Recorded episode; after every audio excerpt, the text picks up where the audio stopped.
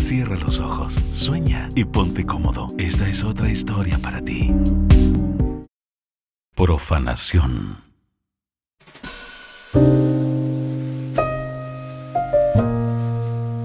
La noche se le hizo larga esperando la mañana. Era domingo y su casa estaba silenciosa. Tampoco en la calle se escuchaba ruido alguno. Después del baño, masajeó su cuerpo con una suave crema que olía a lilas. Estaba segura que él reconocería su aroma entre la multitud. Se vistió lentamente, disfrutando el momento.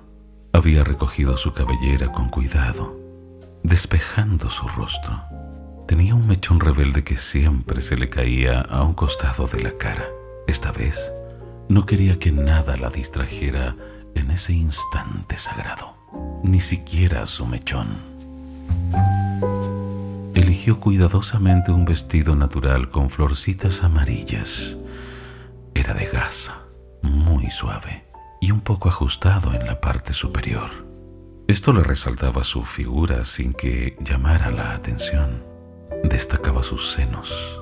Quería que él los viera que notara cuando sus pezones pugnaran por salir de su escondite. Se apuró para llegar a horario.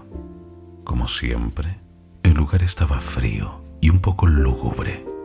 Saludó a unas señoras y se sentó en la tercera fila. Siempre cambiaba de lugar. No quería que ningún conocido se le acercara y le diera conversación o pudiera observarla. Como siempre, él salió a escena puntualmente, con todo su ropaje impoluto. Saludó a la concurrencia y empezó con su liturgia. A los cinco minutos ella ya no lo escuchaba, lo devoraba con la mirada, lo desnudaba. Y como Cristo, quedaba desnudo, desnudo sobre una cruz sin clavos, atado con hilos invisibles irrompibles, incorruptibles, y ella allí como su Magdalena acariciando sus pies. Cuando llegó el momento, se levantó y formó la fila, se acercó, se paró frente a él. Sus miradas se encontraron.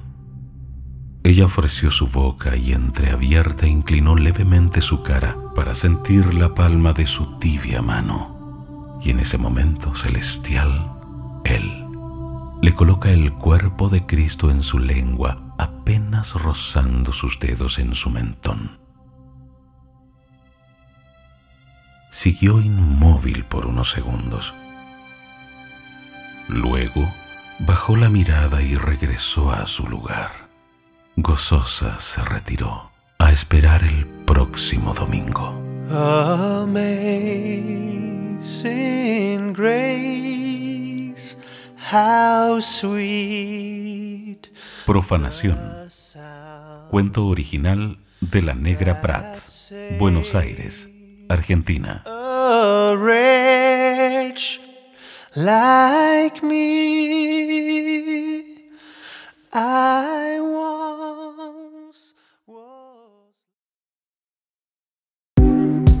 Con tus amigos nuestro podcast a ojos cerrados. En cualquier momento tendremos otra gran historia para ti.